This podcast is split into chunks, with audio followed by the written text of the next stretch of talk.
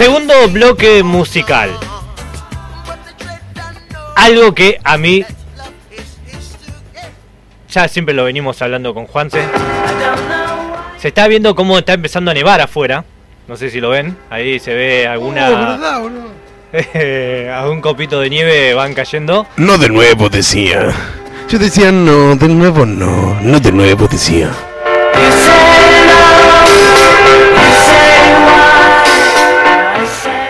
Estamos escuchando de fondo a los cuatro grandes de Liverpool.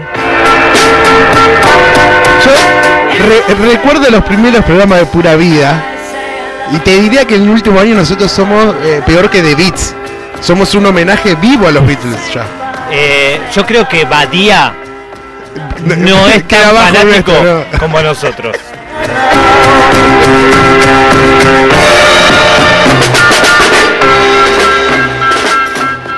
No ser amigo de Paul no paro.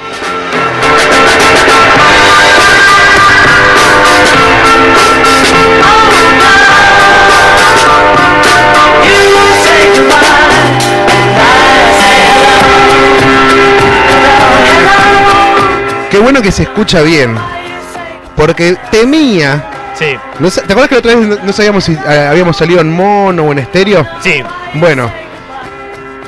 Lo que tienen los Beatles, los que conocen la música de los Beatles, y han escuchado alguna vez en auriculares, saben que en ese momento la grabación no tenían tantos canales como otros discos y la Lala y qué sé yo. Por ende, a veces las mezclas de los Beatles eran medio raras y no sé, por ahí tenés el redoblante y la voz de Lennon por la izquierda, el bajo por la derecha, ¿no? Cosas así pasaban, ¿viste? Eh, así que tenía miedo que dije, bueno, ya veo que ponemos el vinilo de los Beatles y escuchamos solo la voz de Lennon, ¿viste? Por ahí. Porque estamos escuchando un redoblante solo, ¿viste? Y, los pibes piensan que está escuchando el disco y no. Eh, pero no, por suerte este, se está escuchando muy bien, en estéreo. Eh, lo que, lo que tiene de divino este vinilo Chustic, que me encanta aparte, es que no sé por qué, es como que es una edición alemana o holandesa, no lo sé muy bien, pero atrás está todo como en otro idioma. Eh, estamos hablando del disco Magical Mystery Tour. No es uno de los discos más populares de los Beatles, pero sí que tiene grandes clásicos, de los más conocidos de los Beatles.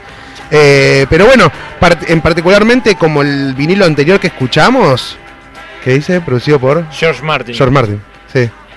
El productor de los Beatles. Sí, por eso. No, no, no, no. Lo, lo que es eh, este chabón En, la, producción. ¿Sabes quién es? Eh, John Lennon. John Lennon.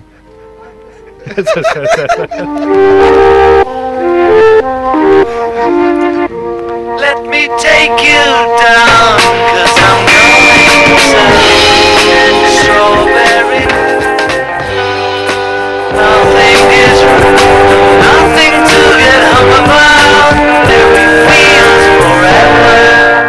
Bueno, este es uno de los, de los hitazos que decía que tiene este vinilo. Y por lo que nos damos cuenta, está escuchado. Porque está, está medio rayado. Eh, está, está como gastadito. Ve ah. que el dueño anterior le gustaba este tema. Creo que es un tema que eh, gusta muchísimo a, todo, particularmente. Pero qué, qué loco esto eh, de poder eh, elegir lo que siempre hablamos cuando traemos esto, ¿no? De la posibilidad que tenemos hoy nosotros de poder elegir la canción, de no tener que soportar una ansiedad a que llegue la canción. Es un paso importantísimo a la humanidad. Y aparte que sabes que después de este tema viene otro que es un temón, entonces también te pasa eso, que de última estás ansioso para escuchar el tema que viene, que sabes que es otro temazo. ¿Sabes qué tiene de particular este, este vinilo para mí? Que tiene dos temas. El que estamos escuchando ahora, que es Strawberry Fields Forever, o Campos de Fresa por siempre. Eh, y tiene también Penny Lane, otro tema conocido. Eh, ¿Qué tiene de particular? Que Strawberry Fields y Penny Lane son dos lugares, dos localizaciones de Liverpool, muy concretas. Sí. Eh, y en Penny Lane un poco se relata la historia de las calles de Liverpool. Eh, y bueno, en Strawberry Fields por ahí es más como otro tipo de canción, pero el video se filmó en ese parque, en Liverpool. Fue medio loco porque ya acá estamos más o menos a la mitad de la carrera de los Beatles, no estamos al principio, que de última al principio sí eran los chicos de Liverpool. Acá ya eran los, los drogadictos. Sí, pero los, como los- que los tomaácidos. intentaron volver un poco también a retomar, justamente a causa de todo eso, empezaron Sí, a tratar de sí. buscar sus fuentes. De hecho, muchos de los fanáticos re- tratan de recorrer estos lugares que no son nada turísticos. O sea, no hay nada de, de eso, de ello. Vos. Sí, olvídate. Privilegiado, malcriado de mierda, tuve la posibilidad de estar ahí y fui. Y es tipo, es un parque. Sí, sí, sí. Pero no importa, ese es el parque, viste como... Eh, Estabas en la puerta ahí, era insólito, boludo, ver la puerta esa. Y después lo que tiene también todo el mundo Beatle es que, así como yo digo, yo, ahí. Miles, millones alrededor del mundo. Y a gente que le gusta, de tipo, si estuvo ahí, quiere, quiere avisar que estuvo ahí. ¿Me entendés? Hay muchos fans de los Beatles que es eso, como tipo, yo estuve en Penny Lane y por eso te escracho la pared. Y hay muchos fans de los Beatles que es así, entonces por eso Abbey Road, el estudio, eh, lo pintan una vez cada tanto. Yo la, la- las la, la- la- la- la posibilidad que tuve que ir, siempre escraché algo, porque ya, ya sé que pintan. Ya sé que Eh. pintan. Pero acá no, en Strawberry Field no, en Penny Lane no, porque es una peluquería. Eh, Vos vas ahora y es una peluquería al lado de una peluquería. No, no, le vas a, al peluquero a, a escracharle. Juanse, Juan, egresado 2003. Calafate. No, eh, Calafate. Sí.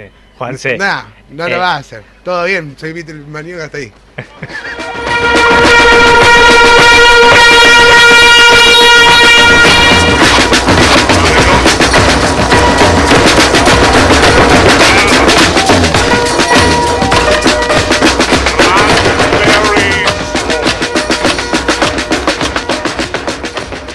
Bueno, el EP fue lanzado el 8 de diciembre de 1967 en Reino Unido. Eh, en Estados Unidos no se lanzó, pero salió a la venta un álbum con el mismo nombre. Eh, Contenía un libro de 32 páginas llenas de fotos exclusivas y un cómic de la historia original. Bueno, este en Estados Unidos.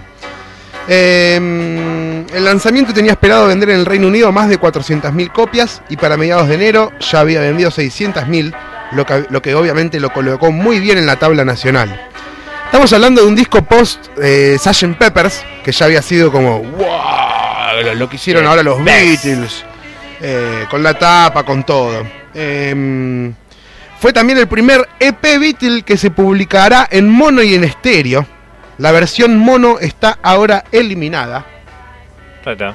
Esa estéreo. Esta acá arriba dice estéreo. Estéreo. Y abajo dice Ouch Mono Abyss Bar. Yo creo que si dice Ouch es como que le dolió al mono y ya fue cancelada. Y está solo en estéreo.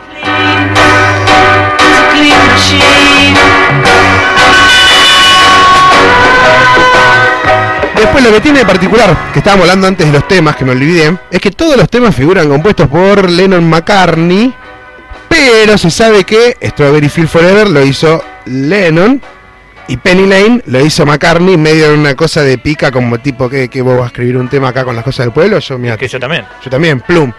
Eh, y bueno, vos te fijás acá y dice todo Lennon McCartney, Lennon McCartney. Hay una que es Lennon McCartney, Harrison, Stark, pero porque es un instrumental. Ah, Es una zapada. Se comparan los pibes y los Ahí, registraron. bueno. Vamos a poner todos juntos. Claro.